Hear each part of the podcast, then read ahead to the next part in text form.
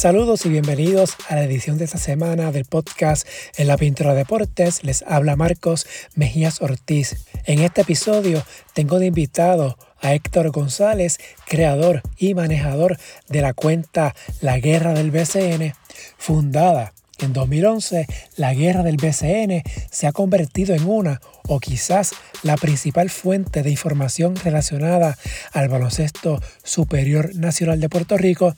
Por tal motivo, en este episodio tengo de invitado a Héctor, para conversar sobre el crecimiento de su proyecto durante la pasada década y planes futuros. También sacamos unos minutos para hablar de lo último que ha ocurrido en la temporada muerta del BCN camino al torneo 2023. El podcast está en la mayoría de las aplicaciones como Apple, Podbean, Spotify, entre otras, bajo el nombre En la Pintura Deportes. En cualquiera de ellas me pueden escribir para sugerencias críticas. Importante, si les gusta, favor de darle una valoración de 5 estrellas para que el podcast le salga a más personas y suscribirse para que reciban la notificación una vez esté listo cualquier episodio. Se pueden comunicar por el correo electrónico en la pintura deportes a gmail.com, las redes Facebook e Instagram en la pintura deportes, Twitter at pintura deportes, la página web en la pintura deportes.blogspot.com.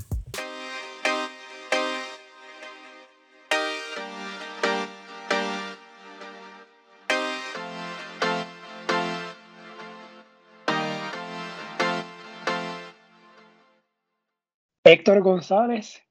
Si yo digo Héctor González, quizás mucha gente no, no reconozca ese nombre ahora, pero si digo Guerra BCN, pues ahí sí. Saludos, Héctor. Gracias por aceptar la invitación para este episodio del podcast. Saludos, Marco, ¿no? Gracias a ti por la invitación nuevamente en el programa. Honrado con la invitación. Siempre Pintura Podcast está en ese top 5 mío todos los años de, de Spotify. Eh, aunque este año todavía estoy esperando que me llegue, no sé por qué razón, veo que ya las personas están publicándolo, pero siempre está en mi top 5. Sí. Ah, bueno, gracias por, gracias por eso. Este, compartimos la, la podemos decir que compartimos la, misma pasión que el baloncesto. Así que estamos aquí haciendo una, una, unión de pintura y la guerra para hablar un poquito de, de, de baloncesto, pero este como mencionaste, estuviste conmigo hace unos meses atrás, pero fue lo que es el Pintura Ranking BCN, ¿verdad? que es el proyecto que tengo junto con la güerita que analizamos lo que pasa en BCN durante la temporada. Aquí vamos a hacer algo un poquito distinto. Vamos a hablar de lo que es el proyecto de la guerra de, de BCN, que te lo comenté aquella vez y tú me dijiste, mira, yo creo que yo nunca he hablado de esto. Exacto, es la primera vez. Porque estoy de memoria, Héctor, me corrige. Ah. Creo que en Twitter tiene, ¿cuánto? 23, 23 21, 23 mil seguidores. Eh, tengo entendido, te, voy a chequear ahora mismo en vivo. Eh, tengo, exacto, 23 mil 700. Eh, yo no uso mucho Facebook, pero a mí que Facebook tiene que tener mucho más. Sí, en Facebook estoy a punto de los 391, 391 mil. Mira, 391 mil. Sí. O sea, que no, a ver, habría que verificar, pero me imagino que tiene que ser de las cuentas que cubren baloncesto, pues, que más seguidores tiene. El, sí, detrás, detrás, detrás de, de, la liga, eh, si no me equivoco, debe ser la primera. Sí, sí. Así que pues nada, con Héctor, pues la otra vez que, que estuvimos juntos, pues, fue fuera del aire. Eh, se lo comenté que, que quería hacer un episodio para hablar del proyecto, porque me gusta hacer este tipo de episodios con otros proyectos independientes que hay, eh, para saber, ¿no? Cómo fue la idea, cómo les va, este, intercambiar eh, opiniones, pensamientos, ¿verdad? porque estamos, ¿verdad? En una, en una época que ha cambiado mucho, como fluye la información, durante las redes, etcétera. Así que pues, para eso pues la invitación. Eh, vamos a empezar, ¿no? Como se dice, vamos, vamos a empezar por el principio.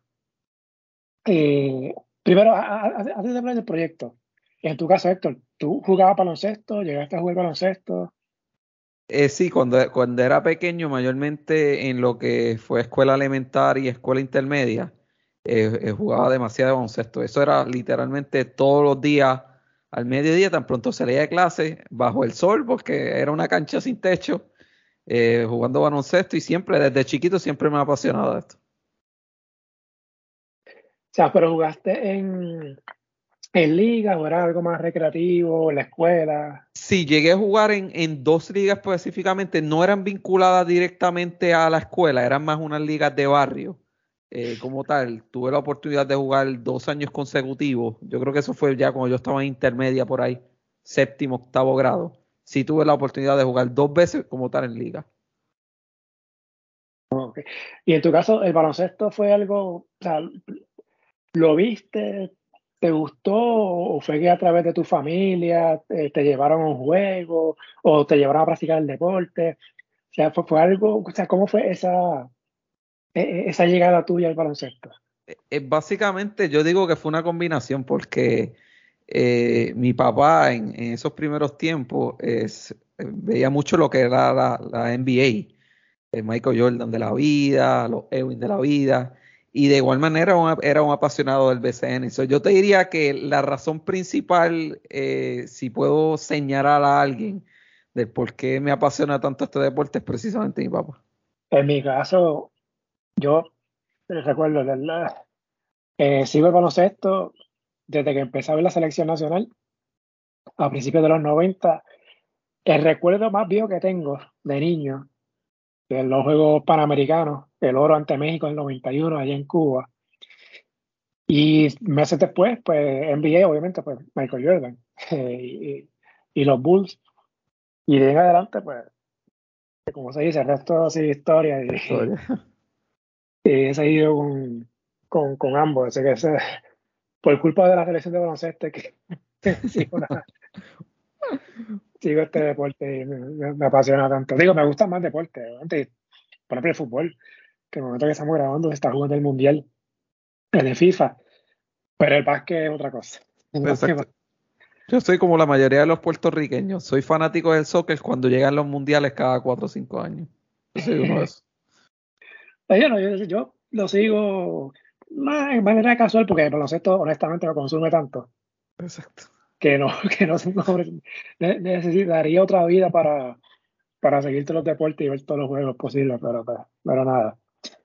Entonces, Héctor, eh, vamos al proyecto, la guerra del BCN. ¿Cómo surge la idea de crear esta, esta cuenta y eventualmente la, página? Porque también tienes una página. Exacto, mira, una gran pregunta. Eh, me voy a remontar ya para lo que es 2011, que fue específicamente en mayo del 2011, que es cuando yo creo eh, la página. Básicamente, yo decido abrir como tal la página por dos razones. Una razón era que para ese tiempo estaba de presidente del BCN estaba Carlos Beltrán y había una realidad que para ese tiempo ya el boom de las redes sociales estaba poco a poco eh, surgiendo, eh, pero sí la liga yo estaba viendo en esos principios que no estaba aprovechando ese potencial digital que, estaba ahí obviamente se veía reflejado. Igualmente, como la liga no estaba aprovechando al máximo lo que eran las plataformas sociales, eh, sí noté de que, ejemplo, cuando se acababan los juegos, los... Aquí sabemos que en Puerto Rico los fanáticos son súper apasionados. Y yo veía que cuando se acababan los juegos, yo veía la página de X equipo y tú veías en los comentarios, en la discusión, un equipo contra otro, los fanáticos de ambos equipos peleando en los comentarios. Y entonces ahí fue, por ahí es que surge el nombre. Precisamente por eso, esa discusión entre fanáticos. Esto es como si fuera una guerra. Y precisamente se quedó así el nombre. Eh, y por otro lado, es, entonces pensé, ok, ¿cómo yo puedo canalizar todo, básicamente toda esta energía, si se puede decir así, eh, que está yendo a que los fanáticos entren a las otras páginas eh, de los otros equipos para discutir. Para ese tiempo teníamos los foros de BCN, que también yo participaba antes, que estaban en la misma página de la liga.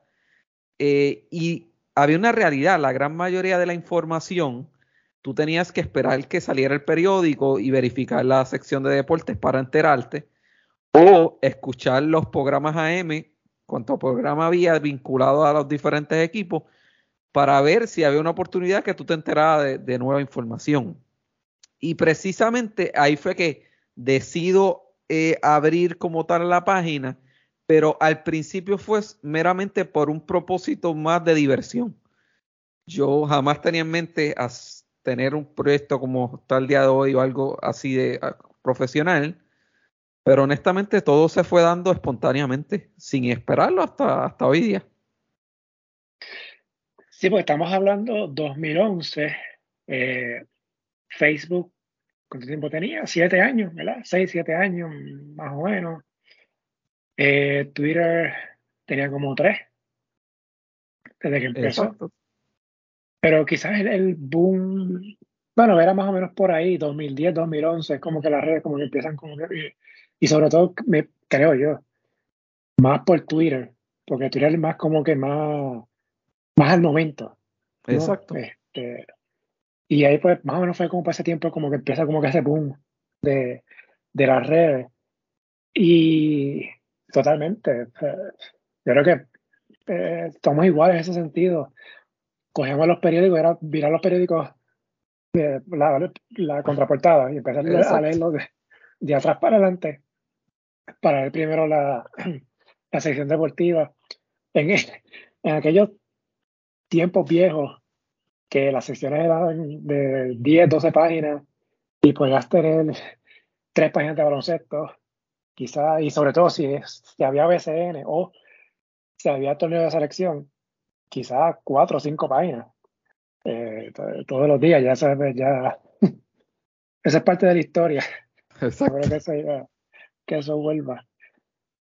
E, e, eso del nombre, pues, más lo explicaste ahí de, guerra. Eh, quizás voy a ser un poquito conservador en eso. Pero no pensaste en otro nombre, eh, o fue fue rápido e-, eso te llegó, porque sabemos que aquí la tiradera es bien fuerte en los seguidores de, los distintos equipos. Y a veces cuando uno piensa en guerra, pues quizás uno no piensa pues, de la mala manera, este, del, punto bélico, por decirlo así, pero entiendo el punto por qué lo llevaste a, ese, por qué cogiste ese nombre, porque todavía se ve las rivalidades que hay en los equipos. ¿Llegaste a pensar en otro nombre o eso fue como que pum, rápido?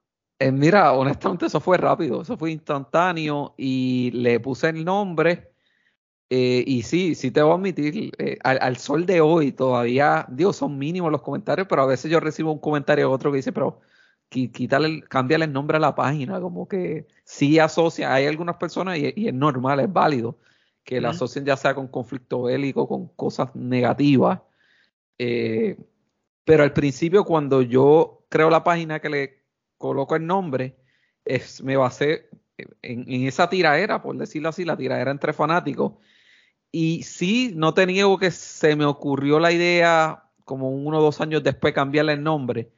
Pero como ya había una base construida como tal, y ya se estaba dando a conocer precisamente por el nombre, eh, dije, no, lo que estoy afectando básicamente quizás el, el, poco reconocimiento que tenía para esa fecha la página. Vamos mejor dejarla tranquila y a ver cómo corre todo. Básicamente eso fue lo que decidí. Sí, no, y también eh, por el estilo que tiene, pues un estilo, podemos decirlo, eh, serio, ¿no? si lo decimos de esta manera, saco, no, no es la información que tú das, eh, información que recibe o, o que te llega de la liga o de algún equipo y tú la compartes. Eh, o sea, ¿cómo te explico? no es algo que tú seas que, que provoque en la tiradera. Exacto. O sea, y quizás pues, y eso pues ayuda, ¿no? Hay, hay un estilo. Y pues quizás pues el nombre, pues como fue, como tú mencionaste, ya tienes una base, pues cambiar el nombre sería como que pues, casi empezar de cero.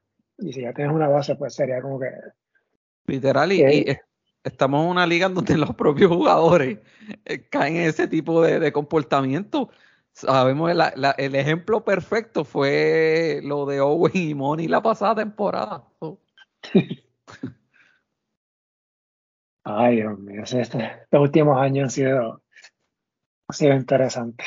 Definitivamente. Eh, eh, cuestión de la guerra. Eh, yo he visto otro, otras cuentas, tú me dirás, pues yo he visto la guerra del BSNF, que es el, el BSN femenino. Tú no tienes que ver nada con eso. Es, bueno, hay que ver si hay otra, porque sí, yo había creado una, que es bien posible que sea la que te estoy mencionando, la que tú encontraste. Sí la creé hace bastante tiempo, yo te diría 7, 8 años atrás, con la idea de hacer lo mismo que hacía eh, con la de BCN, pero sí identifiqué para ese tiempo que estaba básicamente dividiendo lo que era la audiencia. Y entonces decidí, ok, aunque la página se llama La Guerra del BSN, es no cogí esa palabra BCN como una limitación, sino que, ok, aunque la página se llama así, es, puedo eh, publicar eh, noticias y contenido, ya sea del BCNF, inclusive, aunque ahora no lo hago mucho, porque ya obviamente tengo un concepto ya eh, montado basado casi siempre en lo que es el baloncesto. Pero antes, cuando Puerto Rico jugaba en los clásicos de béisbol, yo ponía los resultados de voleibol, Puerto, siempre que tenía que ver con la selección nacional, independientemente del deporte, yo lo cubría a través de la página. Eh, estoy viendo eh, la guerra del BSNF. Eh, esa es la, cuenta. Sí, debe, ser esa. ¿Tú la estás viendo en dónde? ¿En Twitter o en Facebook? en Twitter. Eh, sí, esa es mía porque en, en, Twitter todavía yo la tengo activa. Digo, hace tiempo que no se publica nada. Pero en Facebook yo tengo la página, pero la tengo un publisher. No la tengo arriba todavía. Ok. Pero si, es, si, es la que tiene 384 de followers, esa es la mía. Eh. Sí, ok. Y yo llegué a ver otra que decía la verdadera guerra del BCN. Es una historia. la competencia. Esa es una historia, mano, que son cosas que, que, que pasan, no tienen explicación, pero sí, vi, en alguna ocasión que surgió esa página. Y nada, yo creo que todo el mundo tiene el derecho a, a, tener su propio nicho, si se puede decir así, y, y obviamente comunicarle a sus propios seguidores. Todo el mundo tiene el derecho eh, de, de, hacerlo, pero sí un poco como que me, me captó la atención el hecho de que utilizaran el mismo nombre que yo al principio creí y le ponieran verdadera, como si la mía fuera falsa. Eh, fue algo siempre que me trabajó eh, en el sistema, pero al final del camino desapareció. Sí, de hecho la estoy buscando y no, aparece. no, está desaparecido. Desapareció. No, mira, hay una por aquí, mira. Hay otra. Aquí dice, dice, bueno, dice verdadera guerra BSN. Eh, pero una página un grupo. No, una cuenta, en, por lo menos en Twitter. Ah, eh, puede ser que sea la misma cuenta de, esa página que desapareció en Facebook. Ah, ok. Deja verificar. Dice, aquí hay un enlace de Facebook. Vamos a ver qué, me sale. Si es que sale algo. No, no está. En Facebook no está. Sí, debería ser esa. Sí, dice de la Guerra BCN. Y dice que se unió en agosto de 2012. Sí, esa es. Ahí no hay duda. Porque me acuerdo que fue para ese tiempo, que fue cuando yo estaba yo llevaba como un año o dos cuando eso surgió. no, inclusive te, digo aún más. Eh, eh, hoy en día existen otras páginas más enfocadas en lo que es la NBA, la guerra de la NBA, que está por ahí. Yo no tengo que ver nada con eso. Eh, pero sí en el nombre, obviamente se basaron en, en, digo, a mis mejores recuerdos no existía otra página que se llama la, la Guerra del y entonces el deporte al lado. Eh, ahí fue que ha surgido la NBA, he visto por ahí de, béisbol. Hay un montón por ahí. Hasta de boxeo creo que hay. cuando, cuando tú hiciste la página o la cuenta, no había otra, otra que usara e, esa palabra de guerra. Exacto, a mi mejor recuerdo no había ninguna. O sea que yo cuando empecé con lo de la pintura, obviamente lo primero que quería hacer era buscar el nombre. Y yo lo que quería era tratar de que fuera algo distinto. Y, yo empecé a buscar nombres, qué sé yo, 24 segundos. Y buscaba en Google, pum, aparecía un montón de páginas, 24 segundos. eh, timeout, eh, pum, lo mismo. Este, 3 segundos, pa, lo mismo. Y yo buscaba y buscaba y no, todos los nombres que se me ocurrían, obviamente relacionados al baloncesto, todos estaban cogidos. Ya, ya había alguna, alguna página ya fuera aquí o afuera. Y de momento me llegó pintura. Y a a ver. Y pongo así en la pintura y pintura de deporte y no aparecía nada. Yo que pues ese va, ese va a ser el nombre de, del proyecto. Luego, luego, años después, me topé en iBox. Hay, hay una página que se llama la pintura NBA. Pero yo, de verdad que no, nunca, nunca la, nunca la vi. Pero no la actualizan, bueno, yo no sé, más de 8 años. 8 o 10 años. Así que pues. Sí, y, es, más, es más el time porque en 2011, como tú mencionas, las redes sociales estaban ahí ya estaban cogiendo el boom, específicamente Facebook. Yo en Twitter la abrí como un año o dos después que abrí Facebook. Y la más nueva de todas es Instagram. Instagram hasta, yo creo que hace como cuatro años, más que, que yo le vine a dedicar eh, como tal a, Instagram, porque aunque tenía una cuenta, honestamente yo no encajaba con Instagram. Y por esa razón no, no lo utilizaba nunca. Hasta que poco a poco fui cogiéndole el truco y entonces ahí fue que me dediqué también eh, a, a publicar contenido por Instagram. Eh, ¿Y qué, ¿Qué te llevó? Porque, porque me, me dice que empiezan en Facebook. Entonces, y era un hobby, ¿no? Entonces, pero ¿por qué entonces también buscar en Twitter y eventualmente buscar en Instagram? ¿Qué, qué te llevó entonces a, expandirte en, en las otras redes? Eh, mira, eh, Twitter, básicamente por la inmediatez de la noticia. Eh, y hoy día todavía pasa, eh, cuando sale alguna noticia, por donde tú primero te enteras era por Twitter yo sentía que también la inmediatez de comunicar eh, el contenido, sentía que Twitter a la misma vez me ayudaba a comunicar la noticia que fuera lo antes posible, pero de igual manera me servía a mí como vehículo de información porque también yo me podía enterar de las cosas lo antes posible. Y hoy en día las redes sociales, digo, uno tiene que publicar cosas que uno corrobore verídica, pero la inmediatez es bastante importante, eh, porque obviamente por ahí es que se genera el tráfico, siempre y cuando obviamente uno tenga la responsabilidad de ser certero con lo que publica. Es Twitter fue por ahí, fue por la inmediatez como tal de la noticia, tanto para comunicarla como para recibirla.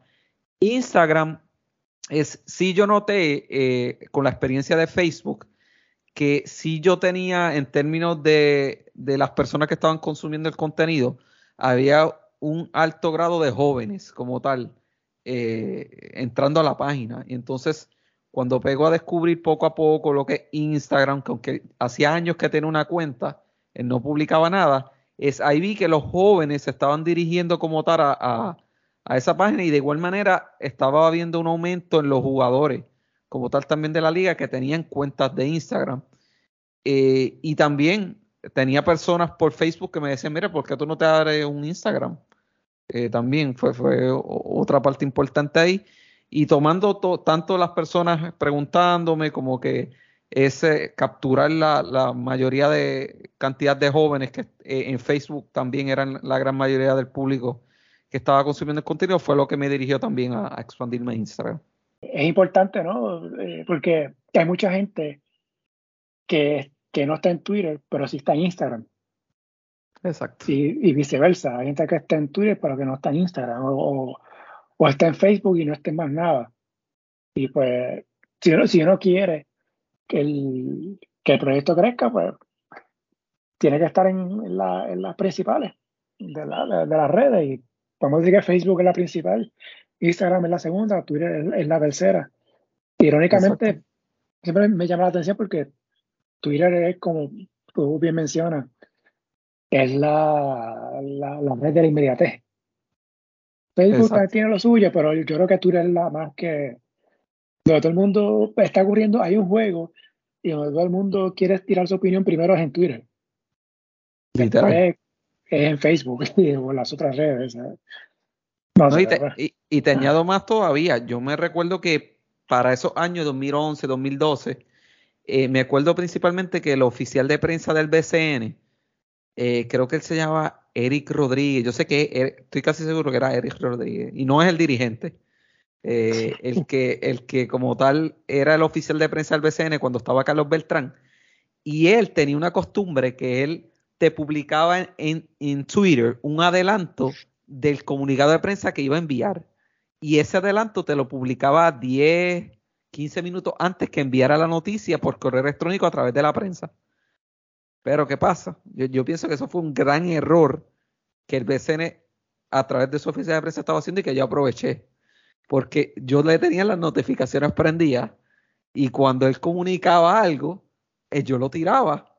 Y entonces, después era que salía por el comunicado de prensa. Sea, íbamos al factor de quizás la rapidez de la noticia.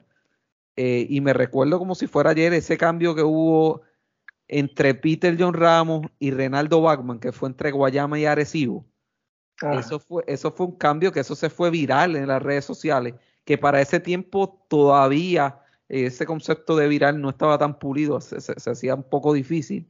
Y yo me enteré de esa manera, porque él lo publicó como que, mira, eh, Arecibo y Guayama se completó un cambio, fue aprobado por la liga, y cuando yo voy, yo preparo el arte en tiempo récord, lo tiro, y entonces cuando el resto de las personas se vienen a enterar porque la liga lo publicó, ya yo lo tenía hace 15, 20 minutos arriba.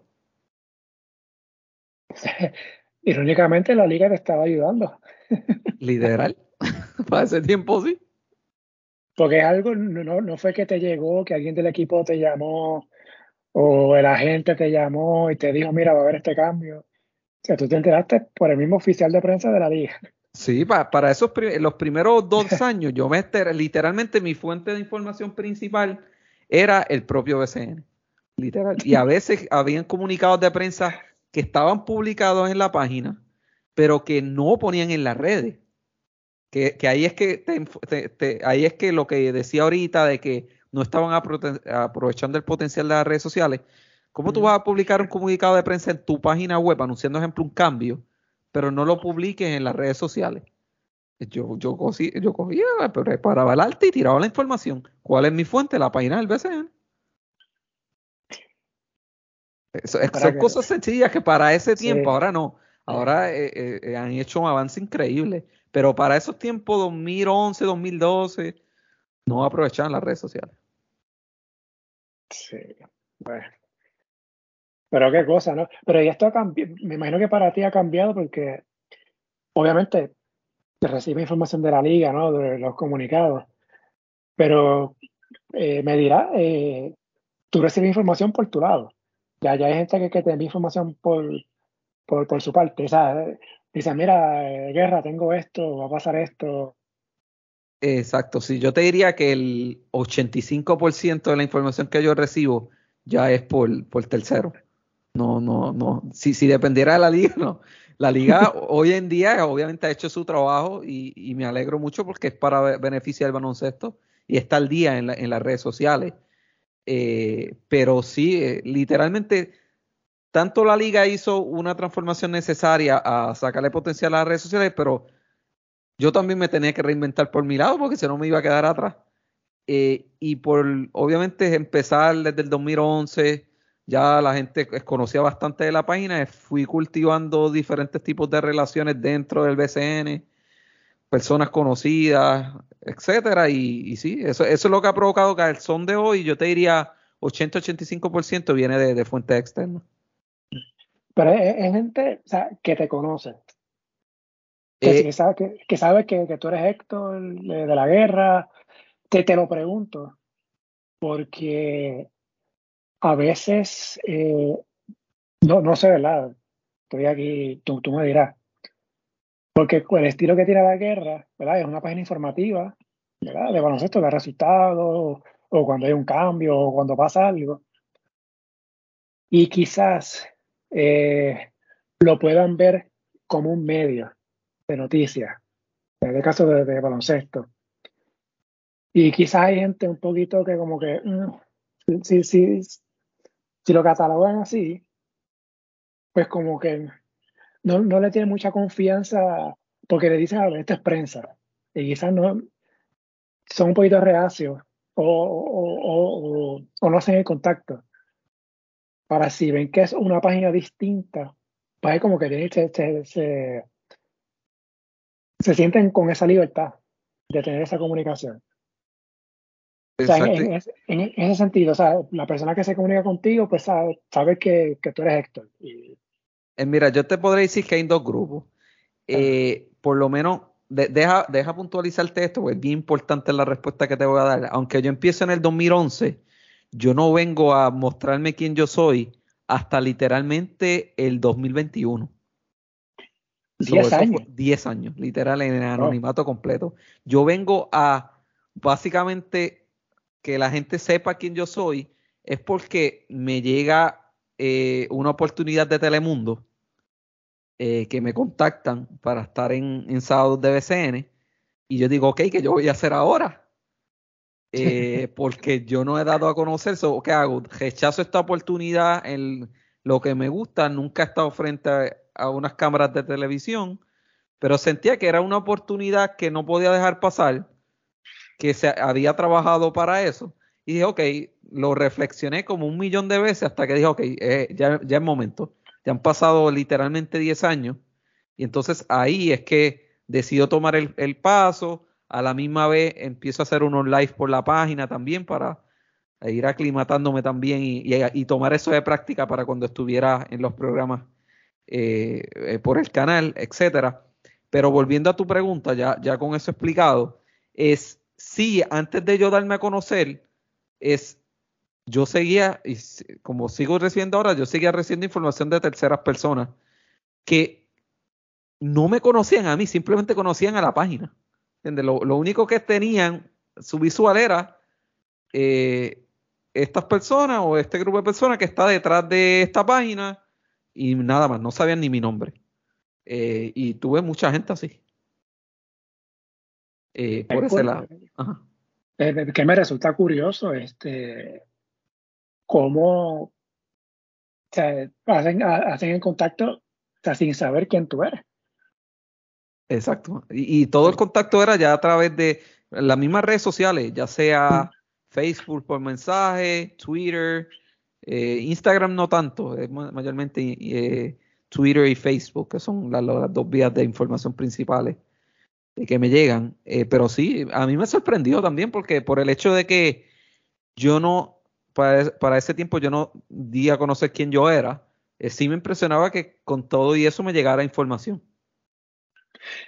Y pero antes de eso, o sea, ¿tú no estabas con algún equipo eh, colaborando o algo? O, eh, mira, o, sí, Sí, sí, yo, yo, ok, para explicarte el, el, cuento completo, yo empecé como oficial de prensa de los Piratas de Quebradilla, eso fue para el 2014, si no me equivoco. Eh, y respondiendo también eso, si soy original de Quebradilla. Eh, y entonces, que esto es una nota jocosa, aunque sí estaba como oficial de prensa, ellos no sabían que yo era el dueño de la página. Eso te iba a preguntar. Eso, yo, eso siempre fue sagrado para mí. Ok, yo lo estoy ayudando a ustedes aquí porque es algo que me gusta, pero tampoco es que yo voy a dar a quien yo, voy, a decir quién yo soy en mi plataforma principal simplemente porque estoy en ese momento trabajando con ellos. So, no, literalmente, en el, y eso fue difícil porque tú tenías que cubrir ese equipo local, plus yo tenía también la responsabilidad de mantener mi plataforma y cubrir también los otros equipos. Eh, y, déjame aclarar algo aquí porque sé que es algo que mucha gente piensa, que yo estoy seguro que la gran mayoría de las personas que tienen estas diferentes plataformas tienen su equipo ya sea preferido o que es de su pueblo, que lo siguen por una cosa u otra. Yo siempre pienso que eso no es malo lo importante es que cuando tú vayas a comunicar la noticia, primero sea completamente neutral y que, como dicen por ahí, tú sepa, separas la paja del grano. Eso para mí es súper importante. Porque para ese tiempo, aunque yo sí tenía una responsabilidad de, de, de, ser el oficial de prensa de un equipo, en particular del BCN, eh, no ligaba en nada lo que tenía que ver con la liga en general. Y creo que eso fue una experiencia que me ayudó grandemente a, literalmente a lo que es hoy día la página. Mira, ahora dijiste que eres, que eres pirata y pues te chavaste. Ahora sí. Vas a tener que tener cuidado cuando, cuando jueguen los piratas. yo, creo que, eh, como te digo, yo, no es la primera vez que yo lo digo. Eh, yo creo que mucha gente lo, lo, lo, tiene que o saber o sospechar. Eh, y obviamente viví 25 años de mi vida, me crié en, en, ese pueblo. uno, uno es humano, obviamente. Eh, uno sabe que a mí me encanta el baloncesto. Y obviamente uno desde pequeño, en mi papá, cuando te comentaba que mi papá tanto eh, veía NBA como BCN, mi papá era uno de los que se trepaba por donde sea y iba a los juegos de la Pedro Hernández. Eh, que de ahí a ver los Dalmao, Raymond Dalmao, etcétera. So, fui poco a poco, obviamente, me, por ahí que cogí la fiebre del baloncesto, eh, poco a poco, pero eh, añadiéndote el punto que te mencioné de, de, de, lo que fue el trabajo como oficial de prensa, sí llegó un punto en donde yo dije, ok, ya la plataforma ha llegado bastante grande, está creciendo exponencialmente lo cual nunca pensé que iba a pasar. Eh, y entonces ahí vi la necesidad de no solo desvincularme por el proyecto que tengo ahora, sino también los que eran otras responsabilidades para ese tiempo académica principalmente, que el poco tiempo que tenía no me podía dividir en tres. Eso tenía que decidir entre una cosa u otra y obviamente la plataforma que creé de cero iba a ser prioridad. Hablando de eso, me corrige, eh, pero recuerdo que una vez tú publicaste que había, pasaste la revalida, o sea, tú eres eh, licenciado. Eh, no, todavía yo no la he tomado, esa. ah, ok. Sí, pero eh, ahora estoy en ese proceso precisamente y, y, una de las, ¿cómo te digo? Una de, la, de los planes por el cual siento que tengo que equilibrar la carga entre una cosa y otra es precisamente para tener tiempo para dedicarla a eso son, procesos que uno tiene que tomar en la vida y decisiones, son difíciles porque son muchas cosas a veces que uno quiere hacer a la misma vez y está medio complicado. O sea, pero estudiaste Derecho. No, sí, sí, yo estudié en la Escuela de Derecho de la Pontificia Universidad Católica de Ponce. Eso fue 2000, 2016 a 2019, si no me equivoco. Y yo creo que esta pregunta se la hace todo el mundo, yo me daría también. ¿Cómo lo hacía? Porque el derecho es súper exigente, mucha lectura. Eh, pero entonces, cuando hubiese temporada BCN, o sea, ¿cómo, lo hacía? Eh, mira, yo, sé que los magos no revelan sus secretos, pero si tú quieres decir más o menos cómo, cómo era el truco. Eh, mira, sí te tengo que aceptar que para ese tiempo, particularmente en mi periodo de derecho, sí yo tenía dos personas adicionales que me ayudaban. Eh, una, de las personas era mi propio hermano, obviamente. Tenía que tener personas que, le soltara la plataforma que confiara. Eh, y tenía otra persona adicional que había conocido en, la universidad. Eh, y fueron claves en ese tiempo porque te lo digo, si fuera yo solo, cuando yo estuviera en derecho, no iba a poder. Porque la presión era demasiada, como tú dices, siempre hay lectura y no son dos o tres paginitas, son de 100 para arriba. Eh, y no era fácil, que para ese tiempo en derecho sí tuve ayuda y créeme que sin esa ayuda yo creo que hoy en día la página no existiera. ¿Y ahora mismo? Eh, ¿Estás por tu cuenta o, sigues con, esa ayuda? Eh, no, mira, ahora mismo estoy por mi cuenta. Todavía no sé cómo lo, estoy haciendo. Porque tengo que, para acabar de completar, sigo estudiando. No sé qué me pasa a mí ahí en ese aspecto. pero estoy a punto de terminar por lo menos. Eh, ahora mismo estoy viviendo entre trabajo, universidad eh, y la página.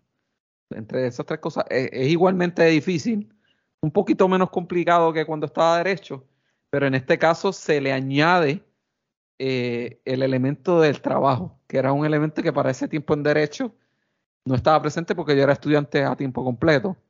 Es ahora obviamente ya no lo soy. Y ahora este, tengo que aceptar que dependo mucho de, dejar los posts ready. Eh, a veces esa información con anterioridad preparo todo a tiempo. Hay a veces que lo que preparo nunca sale. nunca se dio, e, eso muere, pero hay a veces de que lo que me han adelantado sale y entonces lo que yo le tengo que buscar es en draft y publicar. Eh, que ha sido una estrategia de la cual yo me he aprovechado en estos tiempos. Lo malo de eso es que tú a veces vas a tener información que sale al momento y ahí no hay manera que tú estés preparado. Es, en ese mm. caso, es sí a veces lo hago yo cuando tengo el tiempo eh, o simplemente escribo algo y se lo envío a mi hermano, que es el que todavía tiene como tal también eh, eh, control de las plataformas, entonces él me ayuda a publicarlo. Sí. De, hecho, estamos ahora mismo en off-season de BCN, o sea que me imagino que estás un poquito más relax en ese sentido. el asunto se complica cuando, cuando es plena temporada. Exacto, sí, y, por lo menos sí, sí, cuando yo miro el panorama, esta, esta próxima temporada que va a iniciar ahora en, marzo, creo que va a ser la primera vez porque cuando yo lo pienso, eh, siempre cuando yo empecé la página del 2011, yo estaba empezando en Mayagüez, en la Universidad de Bachillerato, después brinco a Derecho, después de Derecho brinco a Maestría, yo nunca he tenido un stop como tal y creo que ahora en marzo va a ser la primera temporada en donde no tengo eh, que estudiar para nada, no tengo nada en términos educativos. Y ahí va a ser mucho mejor porque entonces lo que tengo que balancear es entre trabajo y la página, que la carga se me va a aliviar muchísimo mejor. Sí. Y más con una liga que no es solamente resultado, ¿verdad? Con esta temporada, quién gana, quién pierde. Hemos visto estos últimos dos o tres años todas las controversias que salen, situaciones, las tiraderas, la, la guerra que salen entre jugadores, entre apoderados, entre dirigentes y apoderados. E, e, es que es una liga que crea y genera su propio contenido que es perfecto para las redes sociales. Como que sí, eh, vemos cosas increíbles en el BCN, eh, pero al mismo tiempo eso es gasolina para las redes eh, tanto para las redes sociales de la liga. Lo que pasa es que la liga quizá tiene una limitación, porque ejemplo, si pasa alguna pelea, por ponerlo así, en, algún juego, eh, tú nunca vas a ver eso en la página de la liga oficial. Porque obviamente tienen que proteger su imagen. Eso tú lo vas a ver por los periódicos o las páginas alternas, como, como soy yo también en este caso. que quizás de ese tipo de contenido, yo te diría que esas páginas eh, alternas se benefician aún más de, esa fugosidad, si se puede decir así, de, lo que generan los jugadores y la propia fanática del BCN que, que la misma página oficial. Hay gente que dice que, en tu caso la guerra hace lo que se supone que haga la liga. ¿Tú, lo ves así? Eh, mira, yo no lo veo así para que vea, porque yo sí, sí, no te voy a negar que a través de mi experiencia eh, cubriendo BCN, he tenido personas que por alguna razón u otra no quieren que la página esté. Eh, y cuando al final del camino uno está informando sin cobrarle nada a la liga, obviamente por, cuenta propia y por pasión propia de uno hacia el deporte, eh, que por ese lado, sí, sí, sí siempre hay, hay personas quizás que, que intentan quizás tropezar tu labor o, o, no tanto ahora para que veas, eso te diría los últimos cuatro, tres años, eso no, ha pasado mucho.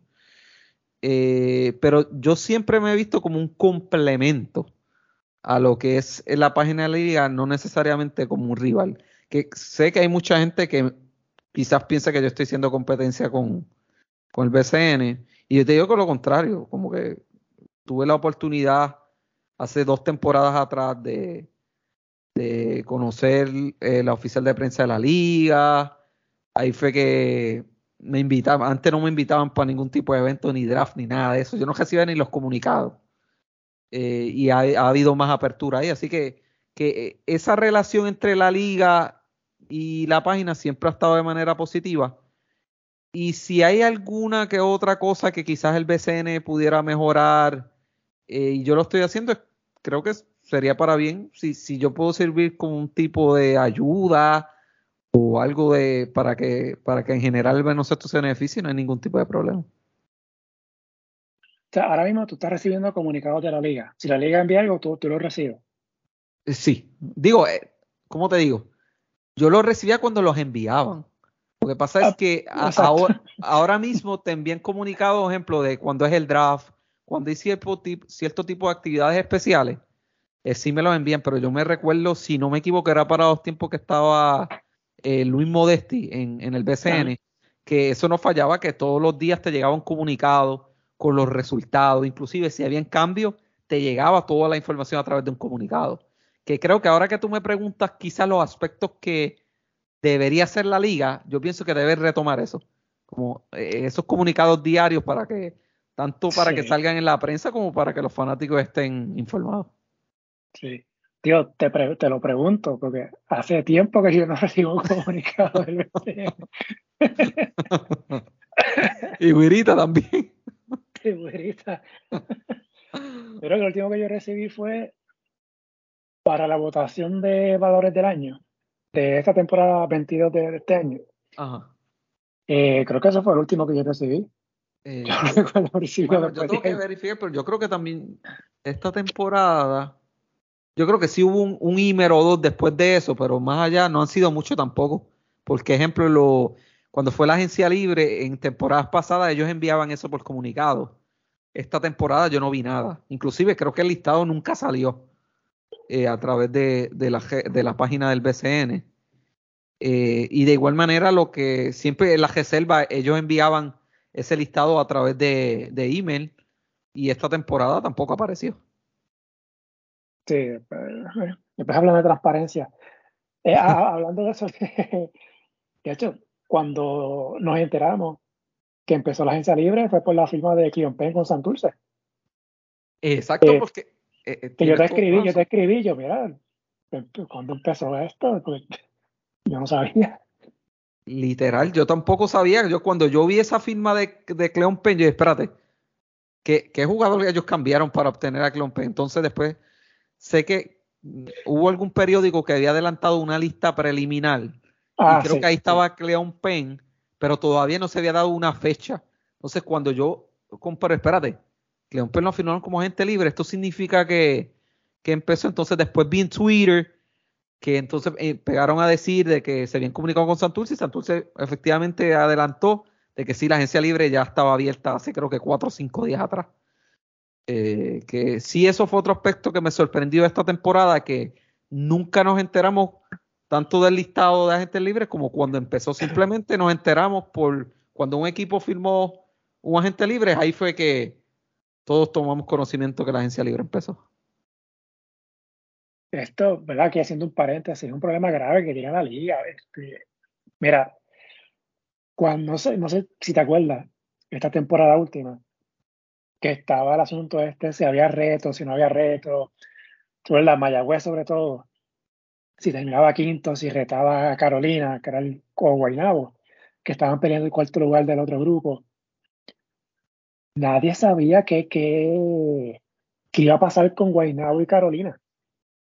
Todo el mundo pensaba que si, si, había un empate entre Guaynabo y Carolina, pues iban a jugar un juego decisivo, o sea, un juego de desempate, entonces, si Mayagüez tenía mejor récord, pues se lo retaba. Exacto. Nadie, sabía ahí. Sí, es que. O sea, me hicieron llegar el, el, reglamento y ahí se explicaba que era, que era conferencia del este, conferencia del oeste. Y yo, ¿pero qué es esto? sí, es que yo, yo te digo que eh, por lo menos en el BCN hemos visto las últimas temporadas que siempre está la costumbre de eh, empezar a comunicar y aclarar lo que es el formato de playoff, ya cuando estamos literalmente para empezar los playoffs. Eh, tres o cuatro días antes que se empiezan. Primero, al principio de temporada se dan unos datos generales, como que algo que todo el mundo sabe, las series son de siete juegos, etcétera, etcétera, etcétera. Se va a jugar en dos grupos, si se va a jugar los dos equipos juntos, etcétera. Pero yo creo que algo que quizás el BCN debe acostumbrarse a hacer es antes que empiece la temporada, aprovechar esas, esas conferencias de prensa al inicio y dejar en blanco y negro súper claro cómo va a ser el formato, eh, si hay los diferentes tipos de escenarios, cómo se va a tener todo eso ready. Que no sea que a cuestión de cuando llegue eh, la postemporada o días antes eh, se estén comunicando cambios, entonces el fanático va a captar eso como que no, están haciendo un movimiento para, darle oportunidad a X equipo y, y, aprovecharse de la situación. Mil, mil de cosas, lo vimos con Santurce, principalmente fue con las suspensiones y eso, que tiene que ver directamente también con el reglamento, que es otro asunto adicional que también yo pienso que debe estar disponible para que cualquier fanático lo descargue. Y al, al, día de hoy, eh, el único reglamento que tú puedes accesar, y es poniéndolo en Google y buscándolo, creo que es el del 2017. Yo logré obtener el del último año literalmente por un milagro, porque no estaba en ningún lado. Sí, yo tengo, yo, no recuerdo, creo que fue para el 2020. Me hicieron, una persona me hizo llegar ese, ese reglamento. Eh, no recuerdo si después. Ah, bueno, lo que explicaba de la postemporada, eso también lo recibí. Pero fue porque me lo enviaron. Y coincido contigo, eso, eso debería estar en la página. En formato PDF, que, que lo vea, pues ese reglamento de la liga, eso no es nada malo, eso no es un secreto ahí de Estado. O sea, hubo, Héctor, hubo un equipo que no sabía cómo se resolvían esto de los desempates. Y el mismo apoderado llamó al director de torneo para preguntarle. Y digo yo, me, me corrige, ¿verdad? Pero los apoderados son los que aprueban las reglas de torneo. Yo o sea, ¿cómo, cómo, también. ¿cómo, es que se juega, no? Este, si hay desempate, o sea, si, hay un empate, ¿cómo, cómo, cómo se desempata? Este, los juegos decisivos, ¿cómo son? Pero yo creo que supone que la liga diga, mira, esto, esto es lo que hay. ¿Ustedes aprueban o no aprueban? Y te lo digo, había un equipo que no sabía. Y tuvieron que llamar al director del torneo y eso en plena temporada. Eso es súper preocupante. no sabían lo de televisión, imagínate. Exacto, eso, eso, eso es otro más. Que, eso, también, también había ahí. y, todo va a la misma raíz, tener, de, tener todo disponible para que así cuando entremos, estemos cerca de, de las etapas más importantes del torneo, que es la postemporada, eh, no te quede duda alguna que las reglas de juego estén claras desde el principio. Así todo el mundo cuenta claras, no hay problema. Claro. Pues volviendo al caso ese de Guaynabo de Carolina, que yo recuerde, siempre la tradición era, si había un empate, se decidía en cancha. Exacto. No era por la serie entre sí, ni esas cosas. Si lo hicieron así, perfecto, whatever, ok, perfecto pero comuníquenlo o ténganlo en la, página para que uno lo busque y lo vea. O sea, porque entonces es bien difícil entonces pues, o sea, llevar la información. Eh, cerrando paréntesis. Eh, ahora te, te, hice la pregunta de, de la liga. O sea, si, si, si la guerra del BCN está haciendo lo, lo, que no hace la liga, ahora te pregunto por otro lado. Eh, hablando de los medios de comunicación, sobre todo de la prensa deportiva, hemos visto, sobre todo después de María, cómo han bajado las páginas de las relaciones deportivas. Ahora hay secciones que son de dos páginas, eh, perdón, hay periódicos que, cuya sección de deporte es de dos páginas, si acaso de tres, cuatro, a veces son cinco o seis, dependiendo si es un evento importante. Juegos Olímpicos, ahora pues, la Copa Mundial de Fútbol. Pero en tiempos normales son máximo cuatro páginas. Y no hay esa información que había antes. Y aquí pues entra en escena, ¿verdad? Lo que tú haces con, con, con la guerra, también 12, 12 magníficos, ¿verdad? Lo incluyo también, que yo pues, leí esa información. Ellos tienen su estilo, ¿verdad? De, de, de dar esa información.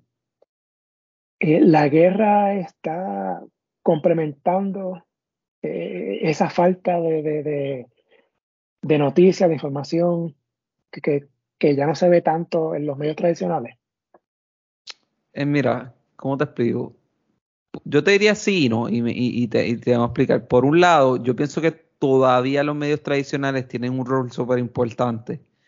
Eh, hoy en día también, no todas, pero también parte de las noticias que, ejemplo, yo cubro y publico, eh, salen de los principales rotativos del país. Porque siempre, siempre ¿cómo te digo? en mi caso, utilizándome a mí de ejemplo, yo no tengo todo el tiempo del mundo de estar sentándome buscando, llamando a apoderado o X o Y persona para entonces saber qué ha pasado con X o Y equipo. Yo no cuento con, ese tiempo. Pero eh, ya, por ejemplo, los periodistas están eh, profesionalmente ya eh, dedicados a esa área, que tienen más ese tiempo, yo creo que tienen todavía más oportunidad de conseguir esa noticia. Lo hemos visto a través de Giovanni Vega, es un ejemplo, está haciendo excelente trabajo. a Jorge por el otro lado siempre, yo creo que siempre va a tener un rol vital. Lo que pasa es que, como tú dices, hemos visto como esas secciones de deporte en los diarios, si, podemos poner en, los periódicos, eh, se han reducido dramáticamente y sabemos que la consecuencia principal es porque hoy en día las personas lo que te buscan es el periódico a través del internet. Ya son pocos los que te leen el periódico, física, el periódico eh, físicamente y algunos, eh, obviamente, porque lo regalan algunos en, las luces. So, primero, eso ha afectado grandemente en esa transición a la era digital, que casi ha hecho lo que es eh, esa sección de deporte inexistente. De igual manera, es ejemplo, tú tienes utilizando cualquier rotativo principal del país, te publica una noticia de deporte, ya tú te enteraste al momento porque tienes un celular en la mano, está en la computadora, abres la noticia, la leíste completa. So, al otro día, ¿qué necesidad tú vas a tener de chequear en la sección de deporte? Si ya el propio periódico te lo adelantó digitalmente. Yo recuerdo una costumbre que antes los periódicos hacían, que era que te publicaban la noticia de manera física, entonces tú veías después la noticia digital como cuatro o cinco horas después que saliera, ejemplo, el periódico lo empezaban a repartirse 5, 6, 7 de la mañana y 11 y 12 tú veías esa noticia entonces digital. Y entonces, en manera de impresa, la noticia te daba más detalles. So, tú siempre querías buscar el periódico para enterarte un poco más o inclusive para saber la noticia con anterioridad. Pero volvemos a lo mismo. Eh, las redes sociales se han desarrollado tanto y el medio digital que obligó al periódico a, tengo una noticia, la publico y entonces sale después eh, de manera impresa. es a la inversa totalmente. Y eso al final del camino, si nos vamos a enfocar en, el periódico impreso, eh, ellos mismos se están haciendo el daño porque están enterándose de la noticia antes. Y por el otro lado, tenemos muchos periódicos que tienen un paywall, que tú para enterarte de la noticia tienes que pagar. Y sabemos que no estamos en, aunque eh, las suscripciones pueden ser de 5, 10, 15 dólares, pero no todo el mundo tiene para estar pagando mensualmente esa cantidad eh, por tú leer la suscripción de un periódico si tú no eres un lector que siempre estás dedicado eh, a eso.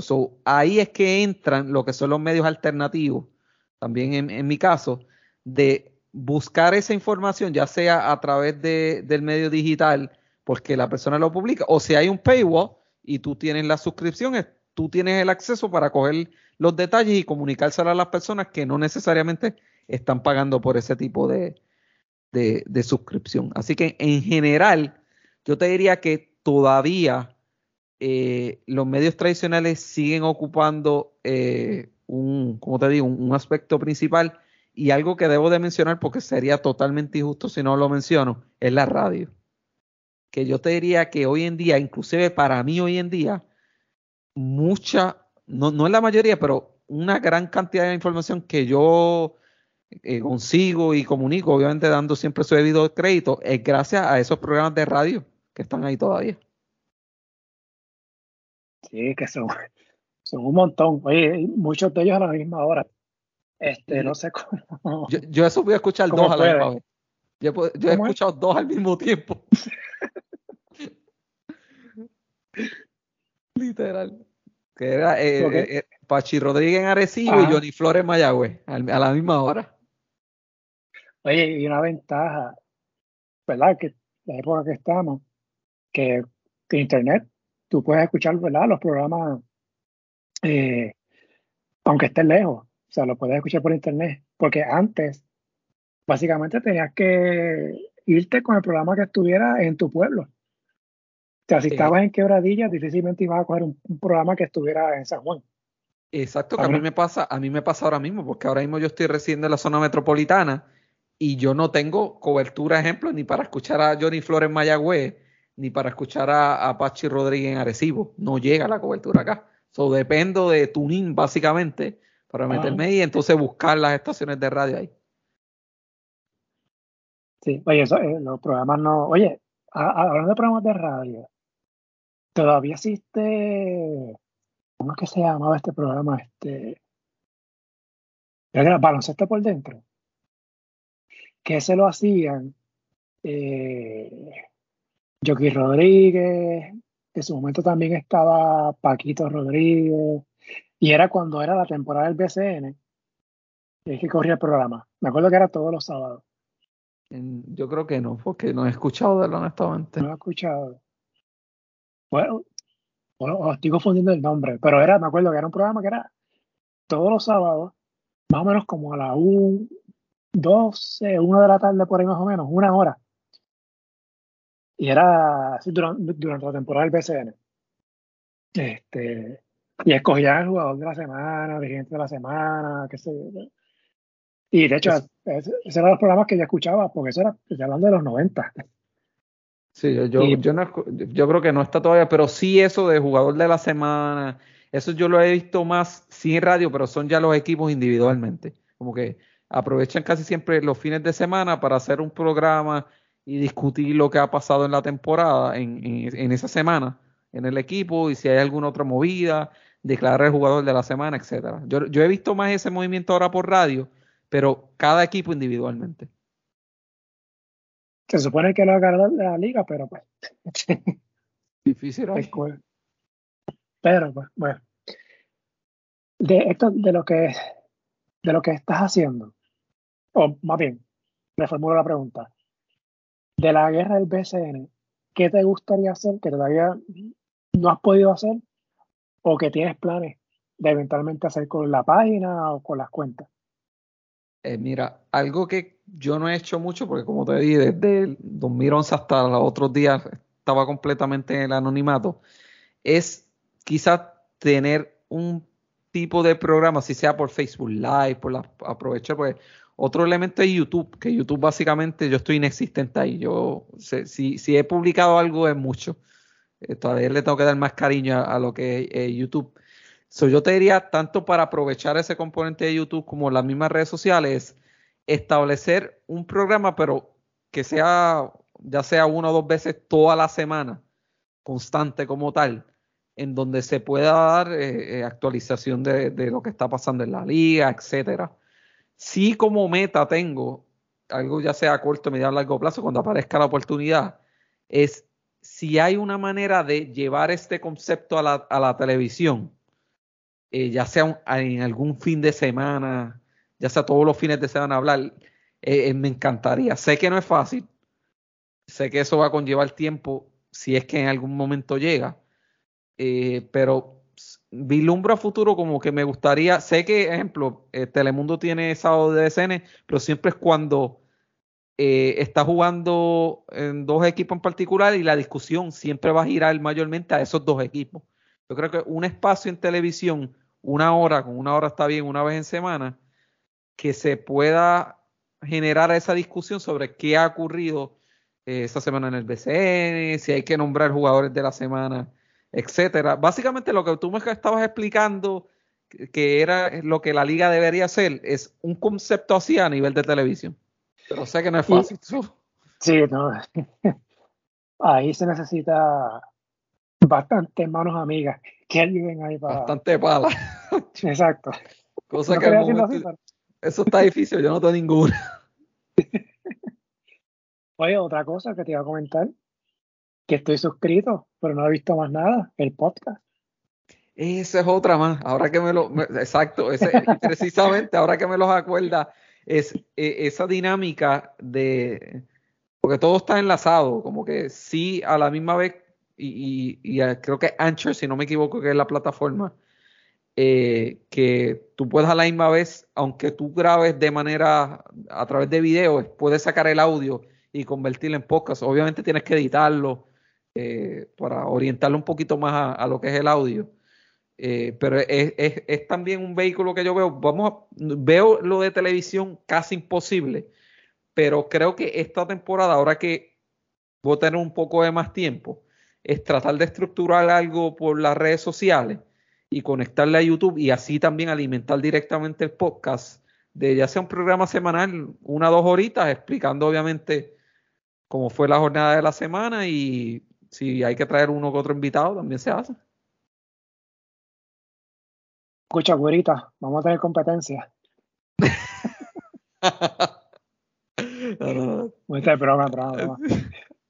No, porque te, te, te mencionaba el podcast porque tú llegaste a sacar un episodio eh, en, analizando, fue al principio de la temporada, creo que fue la primera, segunda semana. Sí.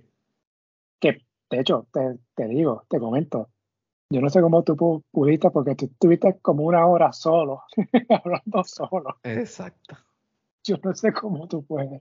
Eh, mira, para ese programa específicamente ah. tenía otra persona, pero me canceló como 10 minutos antes.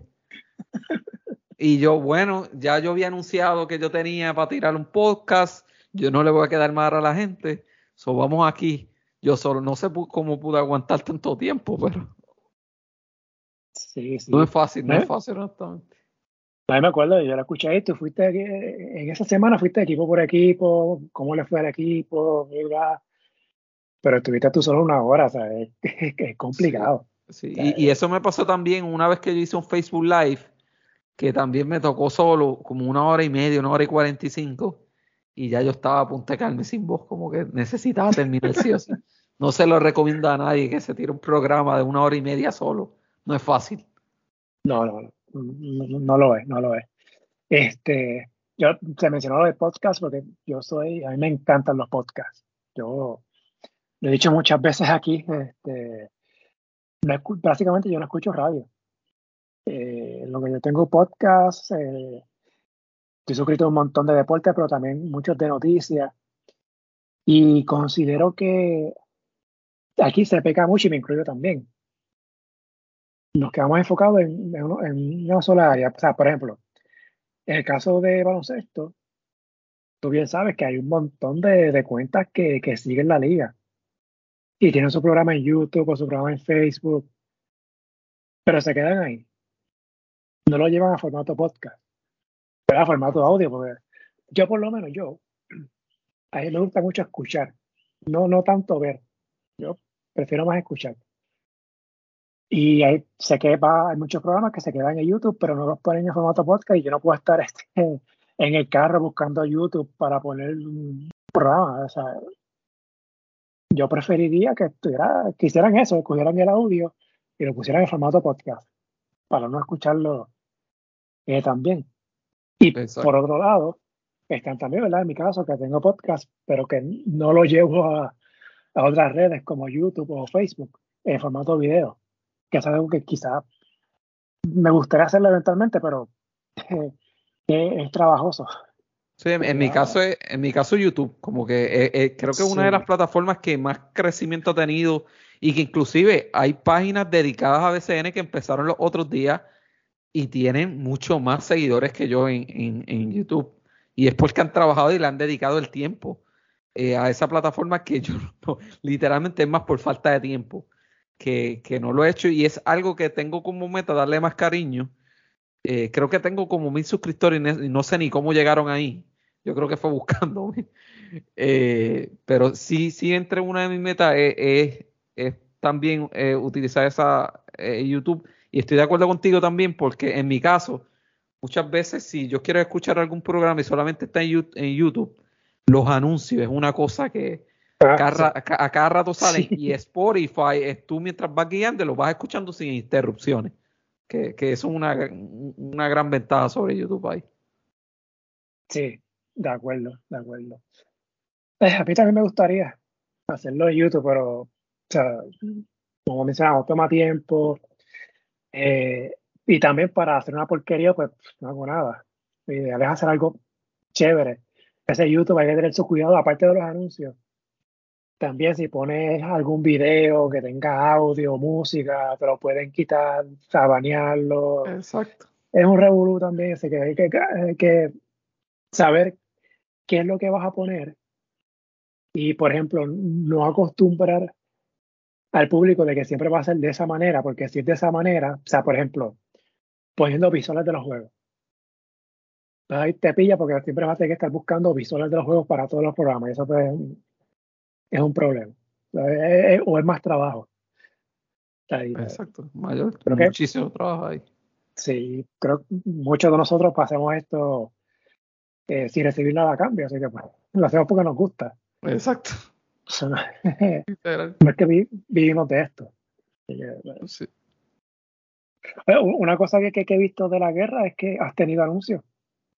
Eh, mira, eso ha surgido literalmente desde la pasada, pasada temporada, si no me equivoco, eh, que fue prácticamente en lo, todo el tiempo que estuve en el anonimato, sí recibí acercamiento.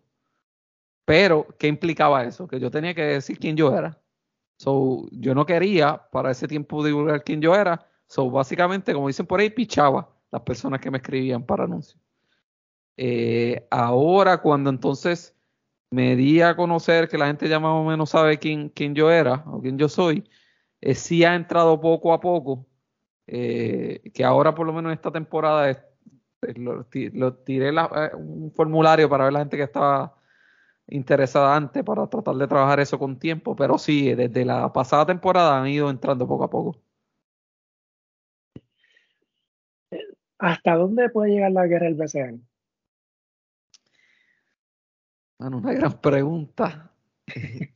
Eh, yo te diría que yo, yo, yo me enfoco mucho en lo que es el día a día, porque eh, como te decía, sí, a mí me encantaría tener un programa semanal eh, a través de televisión hablando de BCN, pero es algo que por lo menos yo lo veo hasta el momento inalcanzable, casi imposible. So, hay muchas cosas que tú tienes que enfocarte en el día a día, trabajar, eh, hacer lo que a la gente le gusta, lo que te caracteriza como, como medio. Y nada, las cosas van surgiendo poco a poco. So, yo te diría ahí que al momento no sé esa respuesta que, que, que viene para el futuro, qué es lo que se vislumbra, pero por lo menos de mi parte siempre continuar con el tipo de, profesionalismo que hasta ahora se ha manejado como tal, es todas las redes sociales y en base al trabajo que uno haga eh, a través de, las páginas, que ahí es, el fruto salga del propio trabajo de uno ahí. Eso va a ser, tanto como surgió la página, creo que es lo que va a surgir en el futuro, de manera espontánea y sin uno esperarlo. Te lo pregunto porque me he topado con otras personas que han estado en el podcast que tienen eh, proyectos que yo digo, bueno, a se te diera, porque serían alternativas, eh, ¿verdad? En el caso de, deporte. Y pues en Puerto Rico es, bien complicado.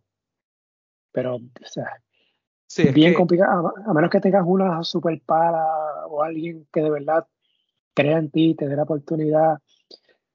Eh, o sea, porque yo obviamente no es por comparar y, son realidades distintas pero uno mira en Estados Unidos los muchos podcasts que hay o, páginas que cubren la, la, la los ligas no y para, hablando de baloncesto pues NBA que son su propio medio.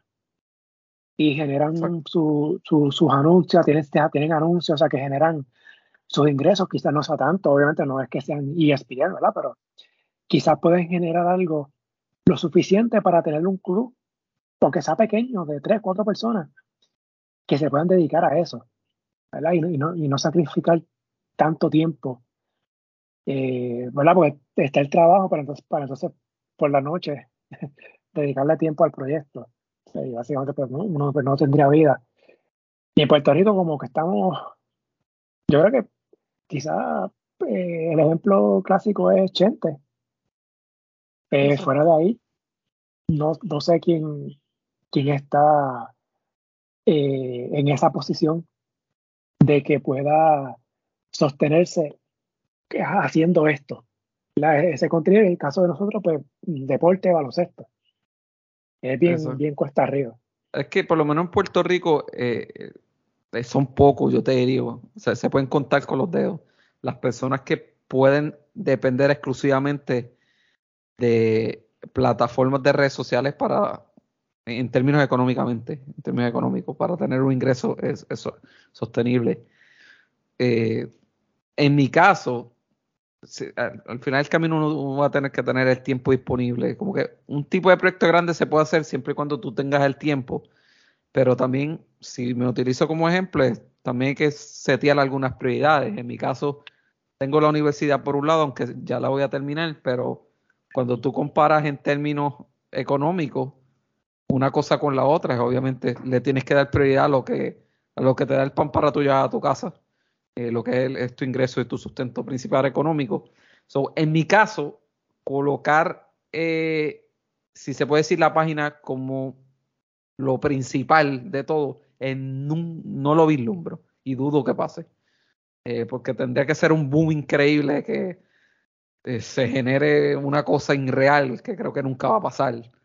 Y creo que por más grande que pases, al final del camino, eh, las redes sociales tampoco es que pagan mucho para tu poder depender y tener un, ingreso sustentable. Tú tendrías que tener un millón de seguidores o más como tiene Chente en este caso. Y para llegar ahí es un trabajo inmenso que se depende principalmente del factor tiempo, que es muchas veces lo, las cosas que uno no tiene tiempo principalmente. Sí, no, y también eh, salirse de la caja. O sea, por ejemplo, guerra al BCN no pudiera ser solamente de BCN. Tendrá que entonces a, NBA, Euroliga, expandirse, no quedarse, no quedarse solamente lo que pasa en Puerto Rico. Exacto. Y eso pues implica pues, mucho más trabajo. sí, imagínate, con el BCN a veces uno está a punto de explotar, imagínate cubrir la NBA. Y por eso es que yo nunca lo he hecho. Y mi respeto a todas las páginas que cubren NBA. Porque honestamente yo no sé cómo ustedes le hacen. Mi respeto para ustedes porque yo hay veces que casi me vuelvo loco cubriendo BCN y no me quiero imaginar cubriendo la NBA. Sí. yo te lo comenté la otra vez, este, creo que fue off the record, pero yo lo digo ahora, que en mi caso, o sea, que ya luego trato de hacer el ranking durante la temporada, temporada regular. Y ya cuando va por la quinta, sexta semana, yo estoy loco ya porque se acaba en la serie regular. yo llego a ese punto siempre en el BCN, ya lo último, como que, mano, que esto se acabe ya porque yo necesito un break. Eh, no, está fácil, es que, mano, hacer, hacer un ranking con tanto equipo que hay en la NBA, mano, también, yo no sé cómo tú lo a hacer. Exacto. Por eso es que yo para, para NBA yo no lo hago. Por eso mismo. Si es que está, está imposible. O sea, la NBA son seis meses, seis meses de temporada regular. O sea, el BCN por lo menos son ¿qué? dos meses y medio, tres meses, pues un poquito más flexible, pero llega un momento que no se cansa. Los equipos, eh, son los equipos de fantasy de NBA. Yo tengo como dos por ahí que se me hace complicado mover los jugadores de un lado para otro. Imagínate cubrir la NBA. Oye, sí, este año tengo tres. Estoy en la misma. Yo, tenía seis el año pasado y aprendí y ahora tengo dos. Ay, Dios mío, pero bueno, este. Pero bueno, mientras se pueda hacer, pues uno lo sigue haciendo, ¿no? Así que menos que será lo mismo con, con la guerra, mientras tenga la oportunidad de hacerlo, pues lo, lo, lo, seguirá haciendo, ¿no? Exacto, sí, sí, créeme que siempre voy a encontrar el tiempo. No va a ser la cosa principal a la que le voy a dedicar tiempo, pero siempre va a haber el tiempo disponible para, para, para en, la agenda siempre va a haber un espacio para la página. Ya, es el bebé de uno desde el principio y como que siempre se le va a dar su cariñito, eso sí. Sí. A menos que te pegues, te pegues en Powerball y ahí puedes ojalá. algo. Ojalá. ¿No te imaginas la guerra? O sea, cubriendo los juegos, haciendo entrevistas después de los juegos. Es que yo no sé si existiría guerra si eso pasa. yo creo, si algún día ves que desapareció la página, eh, fue, no sé, que me votaron de Facebook o que me pegué en el Powerball, cosa que dudo. hay mucha posibilidad de la primera.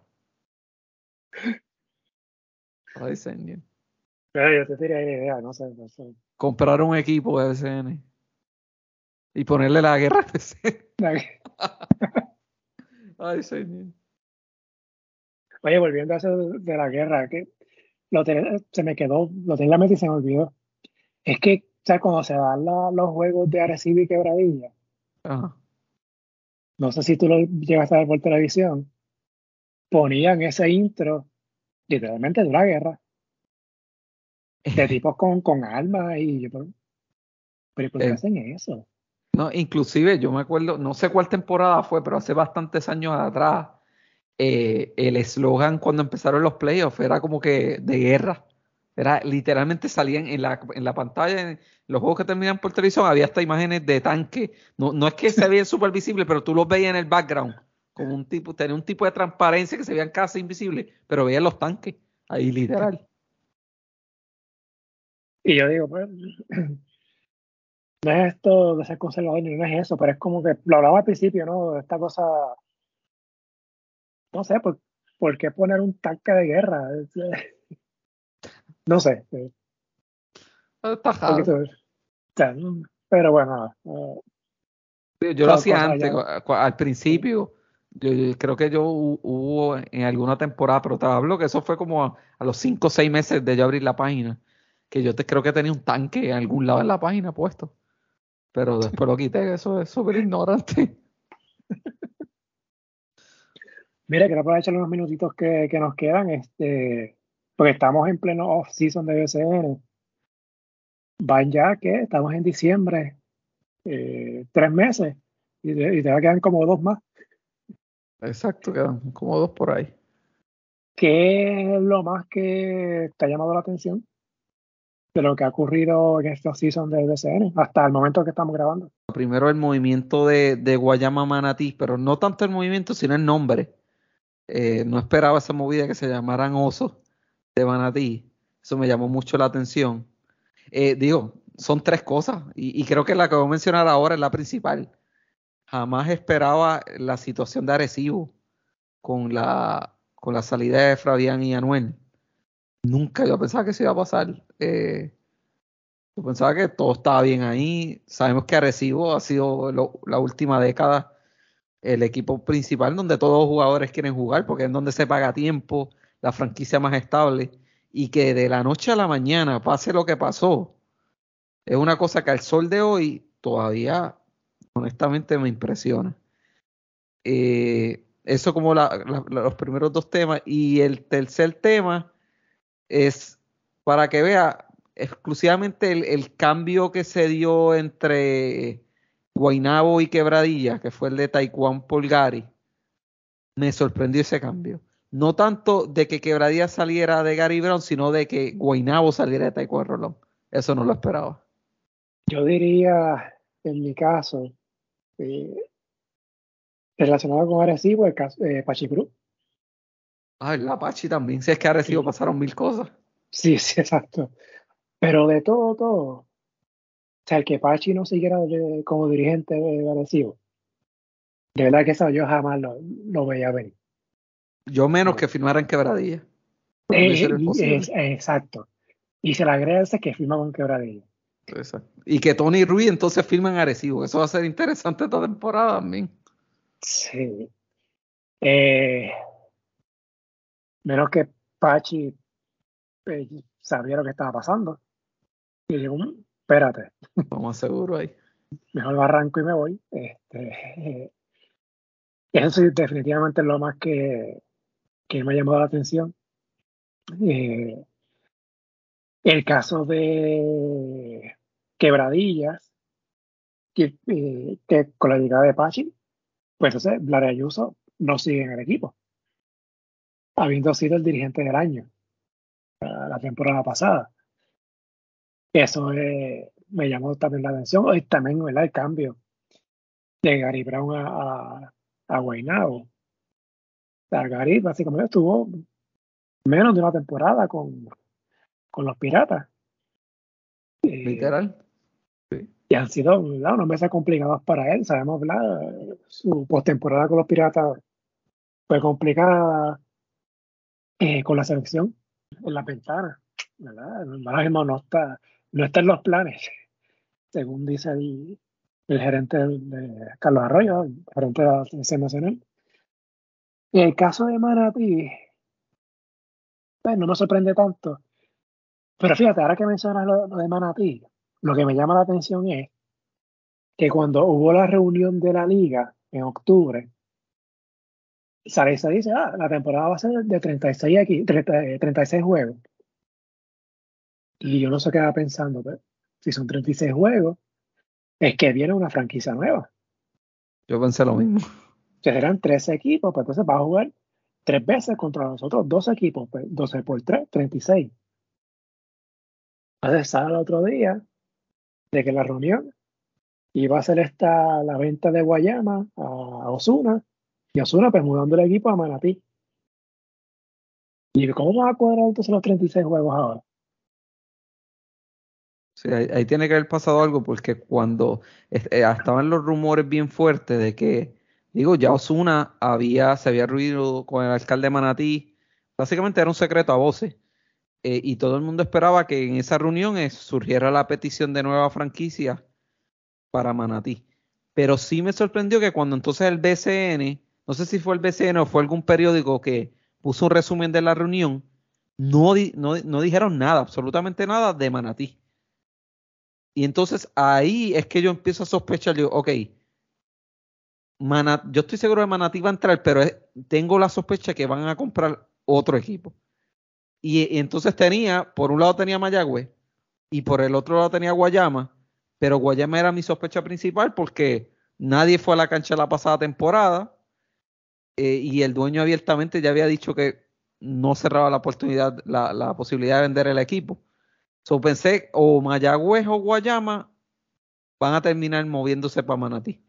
Y al otro día creo que fue que surgió, digo, automáticamente el BCN puso que tanto anunció el, traspaso y al mismo tiempo puso que ya se llamaban Oso ahí mismo. Sí. de hecho, el caso de, Guayama, el equipo siempre estaba a la venta todos los off-season. Eso es verdad. Pues, yo, porque yo en serio, ¿eh? yo me acuerdo cuando yo trabajaba antes en el periódico, fue 2014, 2013, una alternativa era vender el equipo. Y eso básicamente era, en Guayama era prácticamente todos los años. El equipo estaba en venta. y mucho tiempo estuvo. Rafa Rodríguez al frente del equipo. ya, era, hora de una transición ya. Yo creo, si no me equivoco, yo creo que era el apoderado con más tiempo en la liga. Sí, era el más. Ahora creo que si se eh, García, el de Arecibo, que viene siendo apoderado, creo que ahora es la persona con más tiempo ahí. Oye, ahora que mira, esa es otra cosa. Entonces, para la liga, eh, Ángel García es coapoderado. Pero entonces el año pasado, eh, Anuel y Fabián fueron escogidos los, los apoderados del año. Hay cositas ahí que, que, no, no, me cuadran ahí. Sí, Anuel supuestamente no tiene que ver nada con el equipo frente a la liga, pero, no sé cómo entonces quedó apoderado pero, pero decían que era coapoderado del equipo. Yo creo que este, todo eso es. al final es que yo creo que todo eso era para la grada. Tú sabes. Claro, sí, sí, sí, exacto. Como, como Palponi con Santurce. Literal, lo mismo. O sea, vamos a ver, ¿ustedes creen que Bad Bunny va a estar pendiente al día a día del equipo? No, ahí mayormente Jonathan Miranda es el que está ahí en el día a día. Inclusive cuando a veces uno pone, a veces tiene un listado con los nombres de los apoderados, y entonces eh, Santurce es Noasat y es Jonathan Miranda. La emprendedora estaba Bonnie. Pero es que ante la liga Bad Bunny no es apoderado. Digo, tengo entendido yo. Bueno, supuestamente es coapoderado. Por eso co. Supuestamente. Pero, exacto, pero como tú, como tú dijiste, quizás para la grada. Posiblemente. O sea, Misma situación de agresivo. Sí, pues, y, un y yo creo que ahí la liga pues, está mal en ese sentido. Yo, lo que me refiero es, no, no, es que ellos estén involucrados, no es eso. Si quiere estar, quiere esté, pero no sé. O sea, vamos a ser realistas como acabo de decir, Balboni no va a estar en el día a día del equipo, es imposible. Sí. Él está, concentrado en su música, en su trabajo. O sea, este, ah, el caso de Manatí me llama la atención. No sé si recuerdas cuando entró Ricardo Dalmao como presidente de la liga, lo primero que dijo fue que quería eh, estabilidad para los equipos que estaban al momento. Sí, recuerdo. No pasaron, no pasaron dos o tres días. Manatí, interés en Manatí para que Manatí tuviera equipo. No pasó nada en ese momento. Entonces, viene el 2020, fue el año de, la pandemia. Para el 2021, viene esta figura de Ernesto Cambo. ¿Y para dónde iba? Para Manatí. Manatí. Se cae supuestamente porque el alcalde quería la Americop ese año, femenina, no se dio. Y entonces, este, y hubo un traslado. Y oficialmente hubo un traslado. La liga anunció como un traslado. Sí. Manatí se trasladó a Humacao. Y ahora, pues entonces, viene este, la, venta de Guayama para Manatí. Que, que hay en Manatí descubrieron petróleo, gas natural. O sea, siendo, Manatí una plaza que no tuvo resultado. ¿Cuánto estuvo Manatí con Felo? ¿Dos años? ¿Tres? Yo creo que dos o tres años. Y el único año que, que fue gente fue el primer año. Exacto. Manatí yo más lo veo es como, eh, eh, si, tomamos como ejemplo el equipo ahora de, los Osos de, Osuna, yo veo más ese equipo como que está ahí para establecerse en la liga y después se lo van a llevar para otro lado. No me extrañaría que ese equipo termine en Cagua. Estoy casi seguro que el destino final de, este, de ese equipo no es Manatí. Eso se va a llevar para otro lado. Cagua o no sé. No sé por qué Jason Cagua siempre me viene a la mente. Me ría por Cagua porque yo soy de Cagua. Va a tener equipo por ahí. No, pero eh, vivo, cerca, de donde era la cancha. Pero de hecho, eh, yo creo que mencionas Cagua porque cuando se habló que Osuna supuestamente iba a comprar Mayagüez, supuestamente, ¿verdad? Eh, creo que fue el vocero que lo sacó. Decían de que había una condición de que no se podía mudar el equipo por cinco años y que, la, y que supuestamente el, plan de Osuna era mudar a equipo a Cagua, eventualmente. Exacto. Inclusive yo escuché de la administración de Mayagüez que hablaron por radio decir que la intención de él era llevarse ese equipo para Cagua, así mismo. Pero la cosa que yo no entiendo es, que Cagua no tiene cancha. Por eso, ahí es que entra Manati en función. Voy a dejar el equipo de Manati hasta que controle la cancha en Cagua pero va a tardar porque eh, tienen que avanzar, si no de Manatí se vamos. Es que honestamente, digo, Manatí tiene una, una de las facilidades, yo te digo, mejor construidas en el BCN actualmente, pero vamos a hacer aquí, eh, no podemos estar por el cero con una mano, como que atractivo BCN en Manatí, no hay ninguno. La única manera que yo veo que llevar un equipo allí, Felo en sus tiempos era porque quería salir de quebradilla y estaba buscando una segunda opción. El, el Vincito estaba recién construido, so llegó ahí. Y de ahí que hizo, se fue para fajarlo. Y este caso, yo lo veo igual, un equipo de transición que al final del camino, imagínate que ya empezó con el nombre del oso, que vi que la mitad del pueblo ya estaba en contra porque no se llamaban atenienses, aunque no sé ateniense por qué, tampoco cuando tú miras el BCN es que tampoco tenga historia, así que de que el pueblo se siente identificado con ese equipo, lo dudo. Van a ir a la cancha simplemente porque Osuna es el dueño del equipo. Oh, mira, si se va, ya tiene a Alfonso Plomer. Y si consigue traer a Davis. Ah, eso, ahí sí estamos hablando. Y a Alex Morales. Y a Jordan Howard. ¿Tú crees que a la gente le va a importar que el equipo se llame Oso No, ahí se, no, no, ahí se créeme que se le olvida a Oso y se le olvida hasta que Osuna es el dueño. Ay, bendito, la gente va a estar ahí porque bueno, si se da un equipo así. Ah, ganando todo el mundo va a la cancha cuando gana. exactamente. Exactamente. No importa cómo te llames, no importa lo feo que es el logo, mala mía, ¿verdad? Pero que es el logo de, de los otros. Sí, ya esperábamos ahí. Definitivamente. Sí.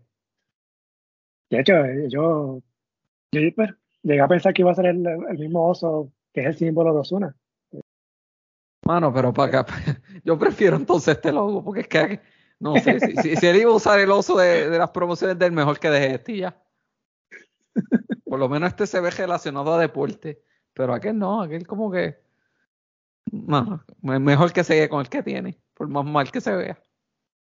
Yo lo, lo menciono porque él auspicia el equipo de Colegio Bautista, eh, acá en Cagua.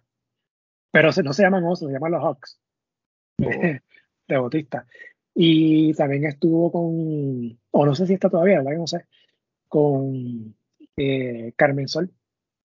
También, ellos tenían un uniforme que era básicamente, un, eh, ese equipo tenía hace como cuatro años, tenía par de uniformes. Y un uniforme alterno era básicamente el oso eh, de, de Osuna, el, logo de él. Digo, este, todavía estamos a tiempo, es capaz que lo cambien y, y pongan eso. No me extrañaría. El, el, uniforme. ¿Qué es el uniforme? También, ¿verdad? Ah, puede pasar por ahí. Sí. Pero la cuestión de Manatí, o sea, más allá del nombre, de whatever, es la. O sea, que, esto, que, que sea un proyecto de verdad estable. Porque no sé, para estar ahí dos años para después mudarlo. Pero, y, de hecho, te comento, Héctor, ahí supuestamente este año, o sea, 2023, eh, se supone que hay un tope. Se supone. Y Vamos a poner esa palabra en inglés, se supone.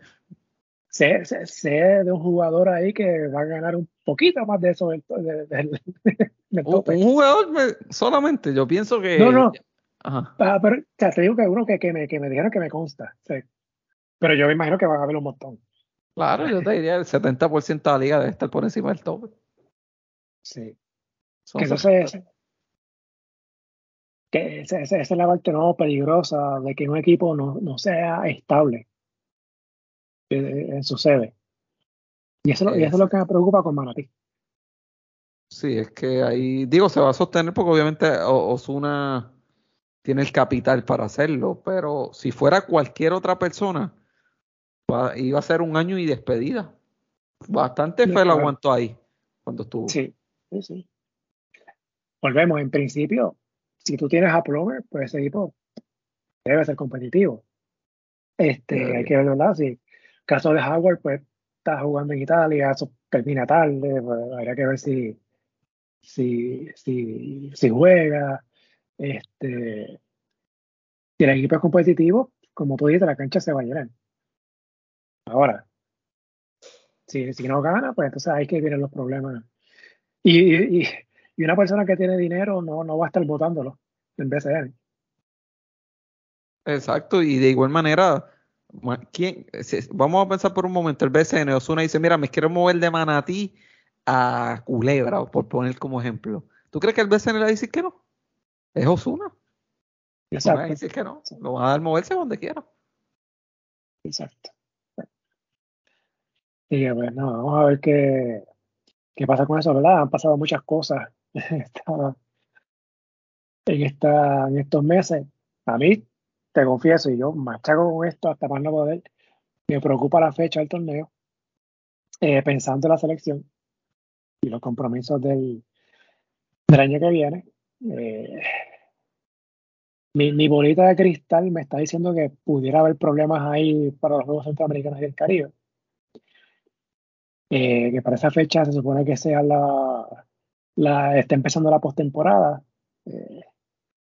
Es imposible que Puerto Rico haga un equipo y que no haya por lo menos un par de jugadores de BCN en la selección. Exacto. La historia, la historia lo dice. Pasó hace cuatro años.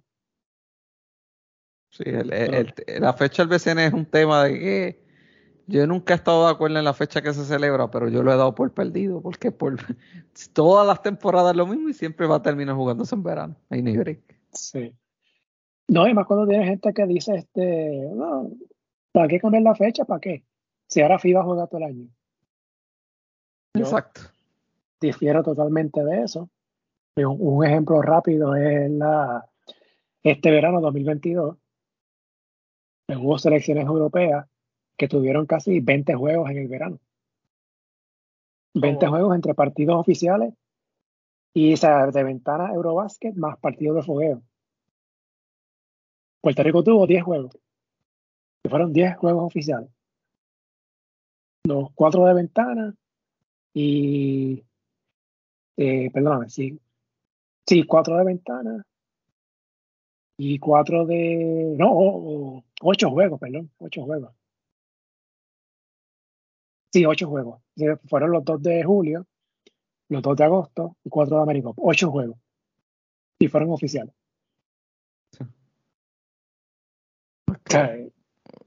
Es un asunto que se debe atender, pero yo lo veo bien lejano. Lo mismo que te dice que era un milagro, eh, de igual de distancia, de, igual de lejos yo veo, como te decía anteriormente, de, que entre un concepto en televisión sobre BCN semanal, más lejos todavía yo veo que se cambie la fecha del torneo. Sí, no es que no, no. No hay voluntad y pues, yo me he mencionado varias veces, yo quiero que Puerto Rico vaya al Mundial el año que viene. Pero si no va al Mundial, si no se clasifica al Mundial, hay que ir a otro torneo, que es antes del Mundial. Es un torneo oficial FIBA. Y el BSN ya está diciendo que la final va a estar, eh, termina la primera semana de agosto. O sea, Ponte que termina el 6 de agosto. Hay un campeón el 6 de agosto. El preclasificatorio empieza el 12 de agosto. O sea, le vas a dar cinco días a la selección para buscar el pase al repechaje.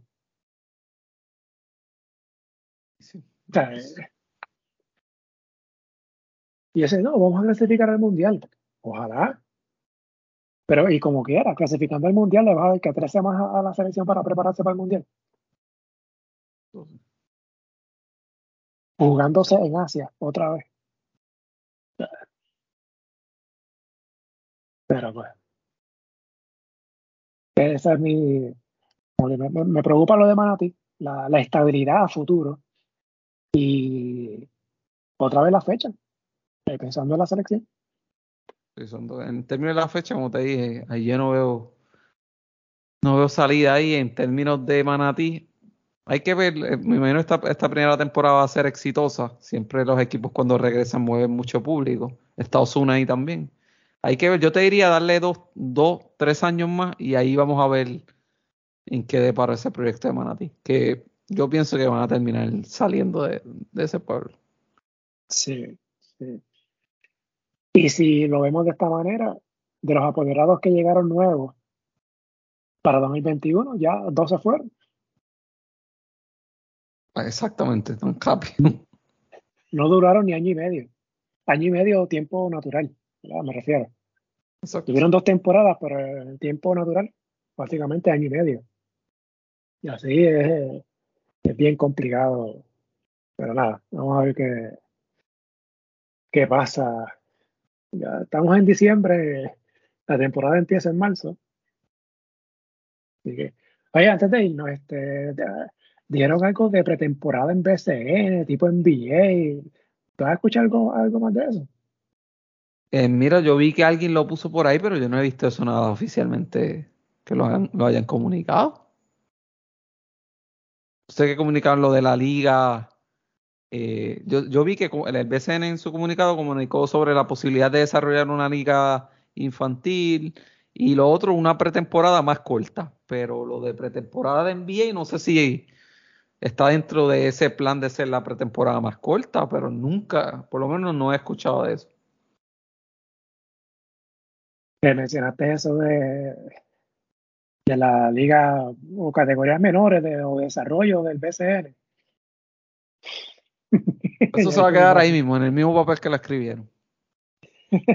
no, o si, o si ocurre, ya me imagino las peleas de equipos robándose jugadores de, otros equipos, de otros pueblos, mudándolos. Ay, Dios. Sí, si eso ocurre, ya tú verás que eso va a pasar. Estoy seguro que si, pasa algo que me sorprendería, en la ejecución, como siempre, y vamos a terminar fallando. Sí, exacto, ese es el problema. Exacto. Bueno, veremos qué pasa en lo que queda de off-season del BCN. Héctor, te quiero agradecer por, el tiempo para hablar, un poquito de, del proyecto de la guerra. La, primera vez que se habla de, de los orígenes de la guerra del BCN. No, agradecido a ti por, por la oportunidad. Eh, sí, literalmente es la primera vez que entro en profundo sobre el tema. Y honestamente es la primera persona también que me pregunta para hablar del tema así. Y, cuando me indicaste la idea hace varios meses atrás, rápido te dije que sí, que, que está disponible y nada, eh, agradecido por la oportunidad. Eh, también te felicito por, por la plataforma que, que tienes actualmente, Pintura de Deporte. Eh, como te dije, no es fácil eh, todos los días estar cubriendo deporte y dedicarle tiempo a, a nuestra plataforma, pero al final el camino es lo que nos apasiona y siempre vamos a buscar el espacio. Eh, yo sé que está de más porque si están escuchando esto saben quién es la guerra, pero las la, redes todas son Guerra BCN. Tanto en Facebook, Instagram, Twitter y YouTube, aunque todavía no he dado cariño a YouTube, son eh, La Guerra BCN. Perfecto. Héctor, pues muchas gracias. Agradecido siempre por la oportunidad. Nuevamente, gracias a Héctor por el tiempo. Recuerden el podcast disponible en la mayoría de las aplicaciones. Apple, Podbean, Spotify, bajo el nombre En la Pintura Deportes. Si les gusta, favor de darle una valoración de 5 estrellas para que esto le llegue a más personas y suscribirse para que así reciban la notificación una vez esté listo un nuevo episodio. Se pueden comunicar al correo en la pintura deportes gmail.com, las redes Facebook e Instagram en la pintura deportes, Twitter at pintura deportes y la página web en la pintura deportes.blogspot.com. Gracias por la sintonía y hasta la próxima.